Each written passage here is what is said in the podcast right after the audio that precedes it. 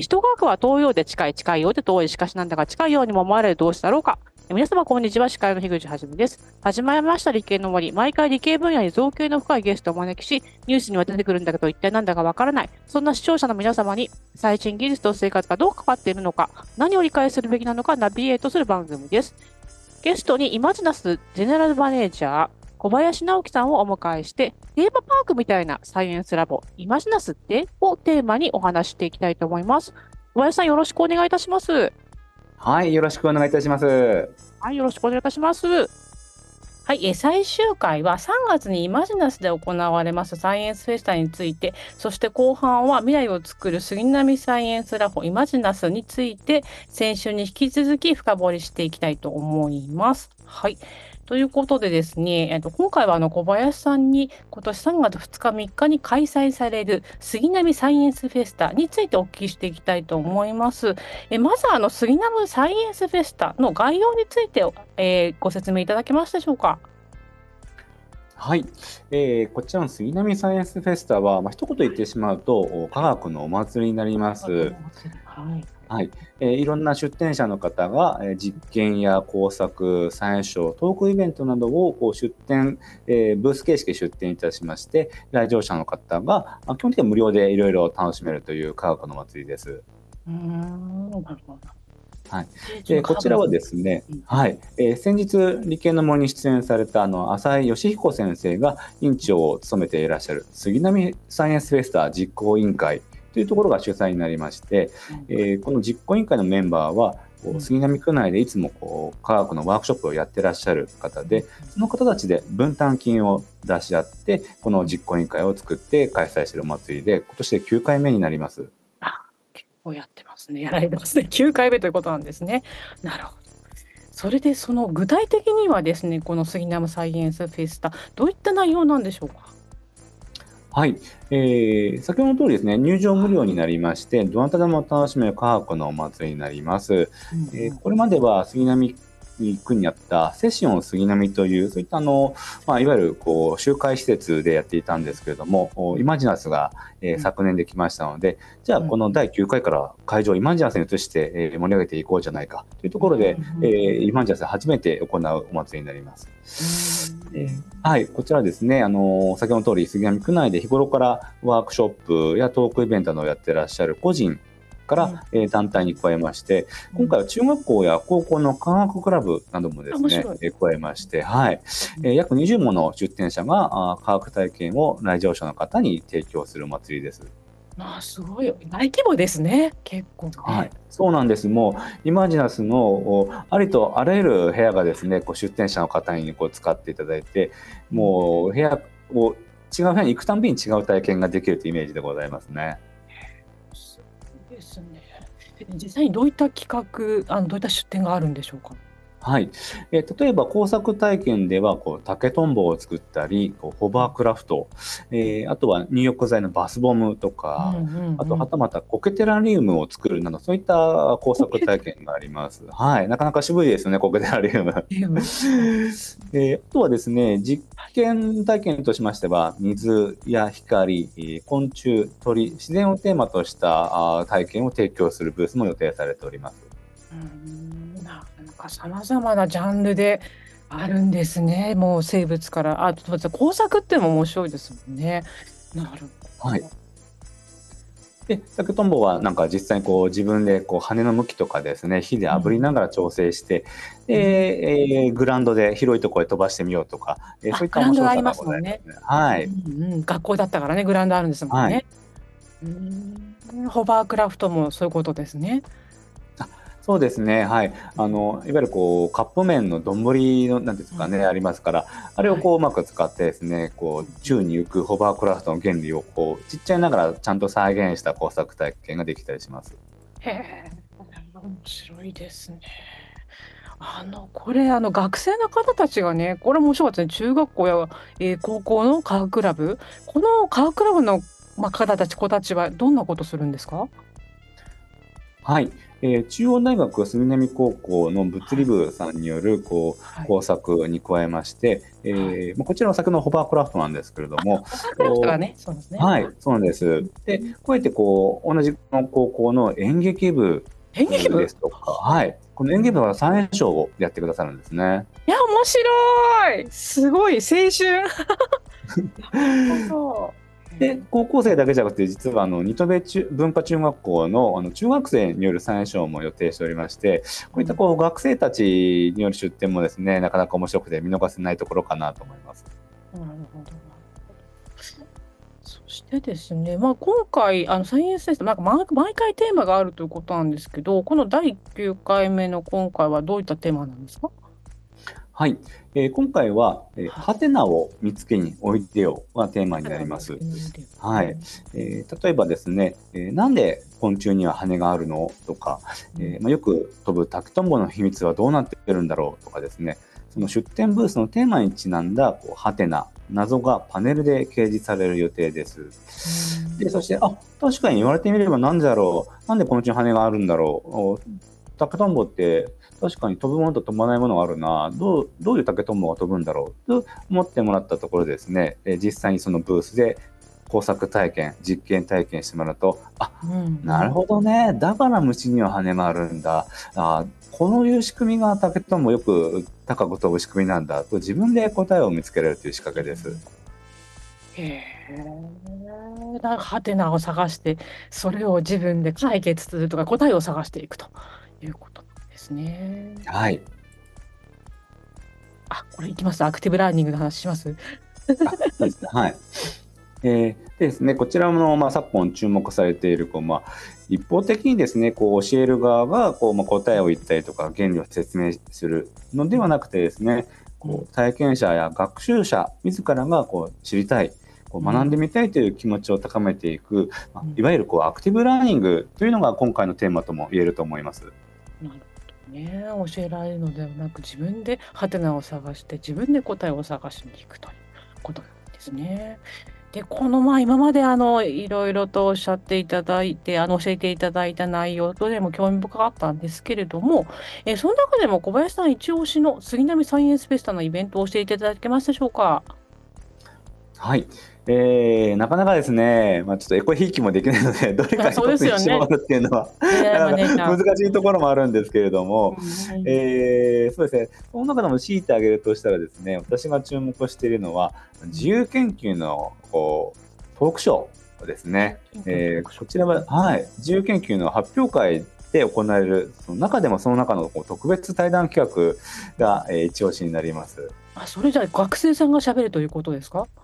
そうなんです。えー、こちらの自由研究というのはですね、実はあの、杉並子どもサイエンスグランプリといいまして、うん、えー、杉並区内の小中学生が、まあ、普段あの、まあ、工夫したりとか、あの研究した発明品などを、まあ、展示する展覧会がございまして、うん、えー、その中でこう優秀賞を受賞した子どもたちがこのサイエンスフェスタで発表会を行うんですね。はい、でその中でこう例えばですね、えー、ゲリラ雷雨なんて怖くない。自動洗濯物カバーの発明とかあとは、ウツボカズラの研究とかですね。こういろいろこう面白い研究をされた子どもたちがいたんですがストレート麺と縮れ麺の違いでどっちがスープ絡みやすいのかっていうことをこう真面目に研究した中学生なんかもいてなかなかこう独創的な面白い研究が多かったんですけども中にはですねこうオオカマキの研究をした子どもと、それとは別にですねこうモグラの研究をした子がいまして、うん、えー、5年生と 6, 年6年生の子なんですけども、えー、そしたらこの子どもたちがですねぜひこのサイエンスフェスタの中で、えー、対談をしたいと子どもたちが発案したんですね。はい、でテーマとしてオオカマキリ VS モグラっていうテーマはどうかっていう特別企画がですね今立ち上がってるところなんです。これは非常に面白いなと思いまして、で例えば実際にオオカマキリがモグラぐらいのサイズになったらどっちが力強いのかとか、えー、カマキリは カマがあるからモグラの皮膚を切り裂けるのかとかモグラは視力弱いけれどでも嗅覚がすごく発達してるから潜って逃げられるんじゃないかとかそんな対談が子どもたち自身でこう行われたらとっても結構大人も子供も楽しめるような面白い対談になるんじゃないかなと思っております。いやあのもしもってことですね。もしももカマキリが同じ、えー、モグラと同じ大きさになって戦ったらっていうもしもの話なんですね。そうなんです。はい。まあ、ちょっとまだこれ企画段階なので、実際にあの当日本番でできるかどうかまだわからないところもあるんですけども、はい。この辺はこう誰もがこう夢に見たりとか、まあ、空想科学 みたいな感じでですね、えー、またこれ子供が話すというところが面白いんじゃないかなと思いますね。面白いですよね。どっちが勝つって確かにね難しい。なるほどなるほど。これ面白いですね。ちょっとぜひはいみたいと思います。はい。で、じゃあ、ここでもう一度、えー、サイエンスフェスタのご案内を小林さんの方からお願いをいたします。はい。えー、3月の2日土曜日、えー、そして翌3日日曜日にイマジナスで開催される杉並サイエンスフェスタという科学のお祭りになります。えー、2日の1日目は夕方から、えー、天文をテーマにしまして、プラネタリウムや、え星空観望会、えこれらに加えまして、先日、やはり理系の森に出演された、え SF 作家の藤崎慎吾先生による天文トークイベントなども開催されます。続いて、えー、翌日日曜日の2日目は朝から先の様々な実験体験や工作体験ができる、えー、科学体験のブースが目白押しで、えー、出来上がります。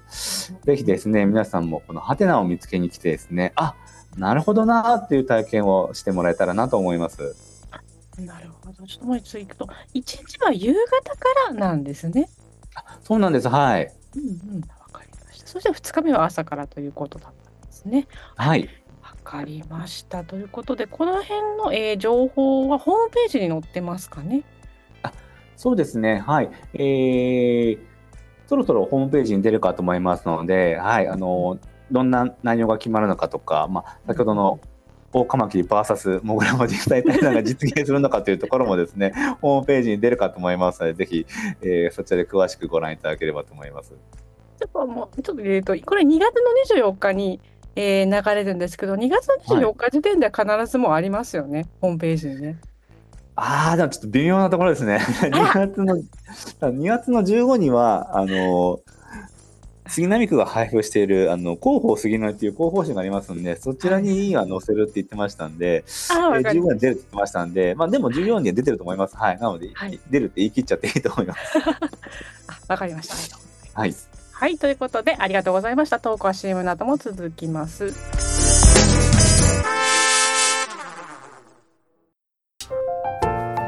あなたの動画をアップすると、企業からあなたに面接依頼が届きます。逆指名型就活サイトスタートライン。TSE は鎌倉 FM を応援します。自治体公的機関様のデジタルトランスフォーメーション。小中学校のギガスクール構想の STEAM 教育導入をお手伝いいたします。新クライアント総合研究所は鎌倉 FM を応援しております。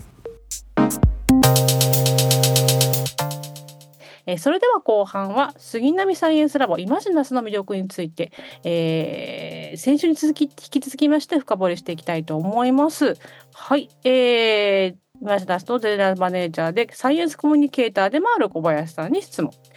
お子様をですね、理科好きにする方法についてお聞きしたいんですけれど。はい、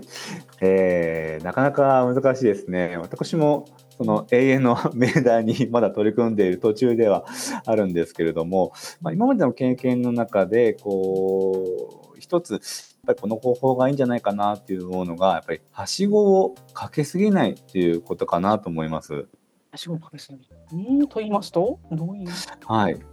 えー、やっぱり我々大人になりますと、あのまあ、理系文系関係なくですね、ある程度知識もついてきますし、考え方も身についてますので、えー、子供に対してですね、ついつい答えを言ってしまいがち、はしごをかけてしまいがちなんですね。うん、えー、ところがですね、まあ、そうやそうやってしまうと、なんでそうなるのかなっていうことは、子供がこう考える楽しみが減っちゃいますので、うん、えー、まずはこう生温かい目で大人が見てですね、子供に失敗をさせる。うん、えー、そして試行錯誤しながら、ああでもない、こうでもないとやりながら、あ、あなるほど、例えばですね、まあ、コマで言いますと、実際こうイマジナスにも先ほどの科学体験のコマを回す体験があるんですけども、最初はすごいへっぽこな全然回らないコマを用意しておくんですね。レゴブロックでできてるんですけども。はい、はい、わざと。はい、でじゃあこのレゴブロックでできたコマがもっと長く回るようにするにはどうしたらいいのかなというところで、えー、近くにブロックがたくさん置いてありまして、えー、ブロックをたくさん足せばいいのか、あるいは逆にこうブロックを間引いて軽くした方がいいのか、うんうん、えー、大きさは小さい方がいいのか大きい方がいいのか重心は低い方がいいのか、高い方がいいのかといった試行錯誤をしてもらってこう自分自身で長く回る駒の特徴をこう見つけ出してもらうといった体験を提供しております。うんという意味ではしごをかけすぎなということですね。そうなんです。はい。大人の考えで言うと、まあ、コマなんて重たくて重心低い方が長く回る決まってるんだよ。だからここにこうやってブロックつけたらいいんだよって、こう、ついね、口出してしまいがちなんですけども、そこを言っちゃうと、やっぱり常に子供が、あ誰かがこの問題の答えを用意してくれる。なので自分はそれを待ってればいい。それを誰かが引き出せばいいっていう、そういったこう姿勢になっちゃいますので、自らその謎を解く、それを楽しめるっていうのが理科好きになる一つの秘訣かなと思います。うん自ら好きになるということですね。まあ、あの、なんなんだろう、やっぱりでも近くにいたら、手出しちゃいますよね。結構なんだろう、科学館にね、あの、来るようなお子さんのお母さんとかお父さんとかって結構横で言ってません？なんか。そうなんですよ。それを、まあ、ずっとこう眺め見ながら、なんでこう、答え言っちゃうのかな、口出しちゃうのかなって思うんですけれども、やっぱりですね、なんとなくこう、自分の子供はあの自分の分身みたいにこう保護者の方が捉えちゃうんじゃないかなと思うんですよね。自分の分身ね、なるほどね。はい、なので自分の分身なのでこう間違えると自分がこう恥ずかしい。こう、そういったこう気持ちになっちゃうからだからこう間違えさせないでこういうふうにやるんだよ。なんでそんなことやってるのってこう言いたくなっちゃうと思うんですよね。うんうん、ただ保護者の皆さんに言いたいのはいやいやいやいやいや皆さんだって子供の頃はそうだったじゃないですか 子供の頃いっぱい失敗してきたじゃないですかっていうあのなので子供の頃からみんな何でもできたわけじゃないので、えー、その思い出補正がかかってると思うんですよね。うんぜひそこでこうグッとグッとこらえてですね、うん、自分のお子さんに失敗をさせてあげてほしいなと思いますね。自分のお子さんに失敗させてほしい、グッと我慢してほしいということですね。なるほど、なるほど。そして、えー、イマジナスではそういったお子さんをですね自分で体験しながら、えー、学べる、えー、施設ということでいろんなねあの、まあえー、施設それから、えー、先生も揃ってると思うんですけども、えー、最終目標としてイマジナスを、えー、どんな場所に小林さんはしていきたいとお考えになっていらっしゃいましたでしょうか？はい、えー前回でお話しさせてもらった通り、こうやっぱり入り口はサイエンスじゃなくてですね、こうエンターテインメントにしたいと思っています。えー、そのこう具体的な言葉で表すと、ズバリサイエンスのテーマパークを目指したいと思います。はい。えー、そうですね、こう遊園地みたいなイメージで、ここにイマジナス来たらこういっぱいいろんなこう楽しい体験がある、遊びがある。でもこう気がついたらあそこにはサイエンスが全部根ざしていてあ科学って本当はこんな面白いものなんだ。身の回りに科学ってこんなに溢れてるんだ。じゃあちょっと自分でもいろいろ試してみようかな。調べてみようかなっていう気持ちになってほしい。そんなテーマパークにしたいと思ってます。うんうん、自分で調べてほしいということでえで、えー、地元の方に何でも使いやすい施設にしたいという話があったと思うんですけども。はい、まずはですね、うん、えー、やっぱり杉並区のプロジェクトとして、えー、立ち上がりましたので、うん、まずは区民の方、地元の方がですね集まりやすい、使いやすい、活用しさいえ活用したいと思ってもらう施設に目指していきたいと思います。えなのであの入り口は例えばもうあの今じゃ入場料無料なので入り口はカフェでもいいと思うんですよね。カフェでこうコーヒー飲みながらゆったりくつろいだりとか、あるいはさっきですねあの前回お話出たようなこうショップのガチャ目当てに来たりとか、えそういった中からあなんか最初もやってるみたいだよ。なんか実験教室もやってるみたいなんだよ。って。なんかものづくりラボでキーホルダー作れるみたいなんだよっていったところから興味持ってもらってですね、えー、あじゃあ、あ科学、こんなところにもあったんだ。っていった形で、こう最終的にこうゴール科学を目指していきたいなと思います。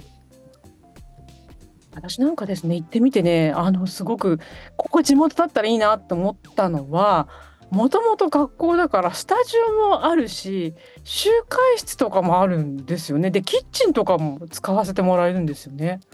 はい、そうなんです。えーもともとこう給食室だったところを集会室に、はい、あの作り変えまして、うん、えー、その半分は会議室なんですけどもう半分は今おっしゃってもらったようなキッチンが備わっておりまして、うん、そこでお料理教室ですとかあとは子ども食堂なんかもですね、うん、開催いただいております。はい。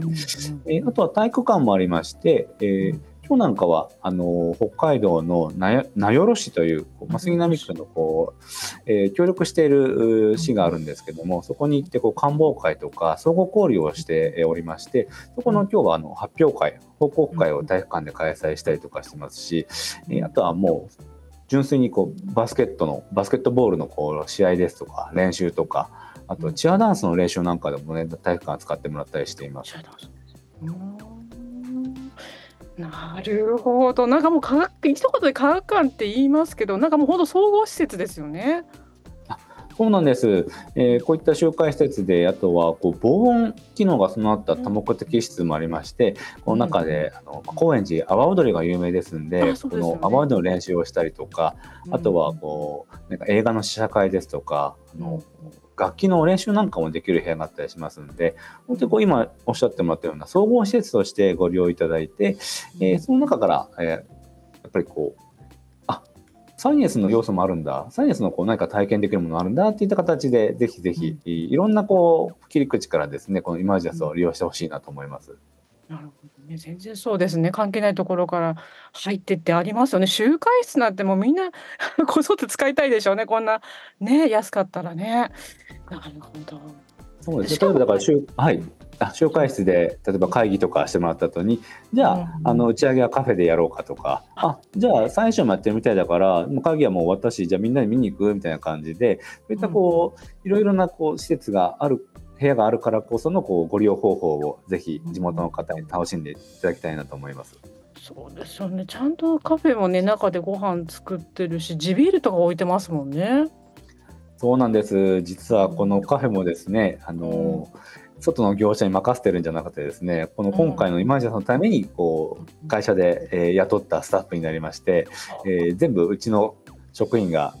ご飯作ってまして、あとクラフトビールも出してますんで、こう11時からビール飲みますんで、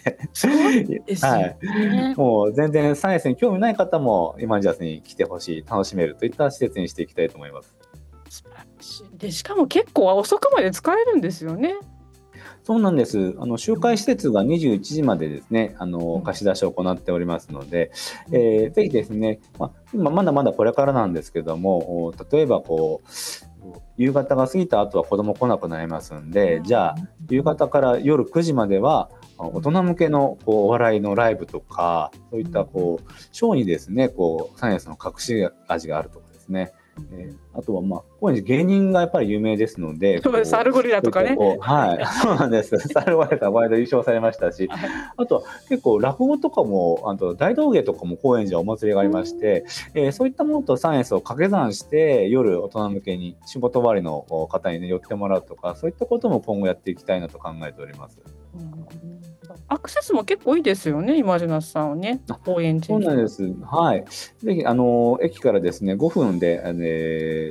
あ JR のところに、はい、JR の、はい、高円寺駅から立地ありますんで、うん、えー、ぜひですね、例えばこの、これを聞いてもらって、リスナーの方で、えー、このイマンジャース、あ、じゃあ、私も出てみたい、俺も出てみたいといった方、全然サイエンス関係ない方もですね、ウェルカムですので、えー、イベントやりたい方、ぜひぜひお声掛けいただければなと思います。ぜひぜひ、樋口さんもですね、イベント開催していただければと思います。お待ちしております。はい、頑張ります。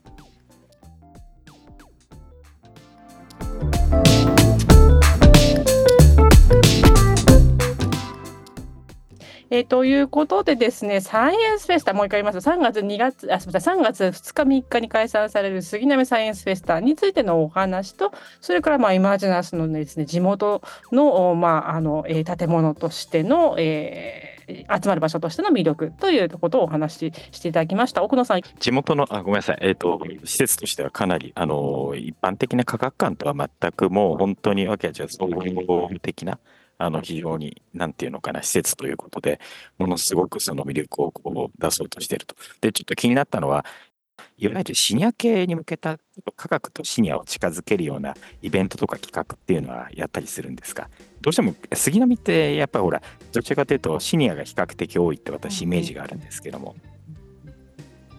はい、えー、そうですね、えー、健康科学ですとか、あ実はですね、こう、シニアの方にも興味を持ってもらえるようなイベントもですね、今後開催していきたいと思っております。えー、まあ、やっぱりサイエンスはどんなところにもこう根ざしてベースとしてありますので、えー、それがこう、例えばヨガであれ、こう、俳句であれですね、あはたまた例えばあの、まあ、いわゆる人生の就活なんかとサイエンスを掛け合わせても面白いかなと思いますんで、こういろんなこととこうサイエンスを掛け算してこうイベントを開催していきたいと思います。例えば俳句の作品はちょっと AI を絡めて映像化してみようとか、ビジュアルでやってみようっていうところに、まあそういうコンピュータークラブの、あの、なんていうのかな、児童生徒なんかが一緒に絡みながら交流授業とか、非常に面白いかもしれないですね。いいですね。面白そうですね。えー、AI が作った句と 人間が作った句で比べてみるとか、えー、違い見分けられるとか、そういうのも面白いかもしれないですね。本当にそんな感じです。どうしても学校の中の企画だと限界がある中で、課外活動の中でこういうなんか価値を創出するっていうのはすごいいいことだと思いますし、多分杉並区もそういうなんていうのが意識が高い、あのー、人は乗ってくると思うんで、ぜひ今後の活動に期待しております。はい、ありがとうございます。頑張ってまいりたいと思います。はい、じゃあここで小林さんもあの2回通してあっという間にね終わってしまうと思うんですけれども、あの感想だと言い残したことあればお願いいたします。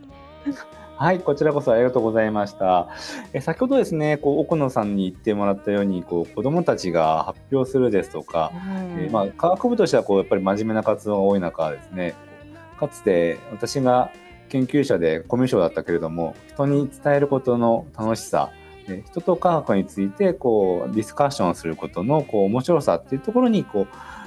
目覚めてもらう、まあ、自分と同じようなあの体験をですねこうその追体験って言ったらちょっとおこがましいかもしれないですけども、えー、そういったこう気持ちになれる人をですね増やしていきたいなと思います。うん。なるほど。追体験をできるような。さあ、あの、もう、そのすべてに、あの、理系の森としては、ラジオでとても絡んでいきたいですね。そういった対談とか、そういった、えー、自由研究発表とか、どういうのを、こう、まあ、あの、まあ、なんとなく何回かはあの浅井先生ともお話してるんですけども、まあ、この番組は鎌倉ででそちらあの高円寺の企画なんですけれども、まあ、そういったその地域間同士のねコラボとかも、はい、ぜひやっていきたいと思いますので今後とも小林さんよろしくお願いいたします。ありがとうございます。よろしくお願いいたします。ありがとうございます。またあの美味しいジビール飲みたいです。そうですね。お,、ま、お待ちしております。ありがとうございます。行ってみんなで行ってみんなでカフェで飲みましょうということで、はい、小林さんありがとうございました。ありがとうございました。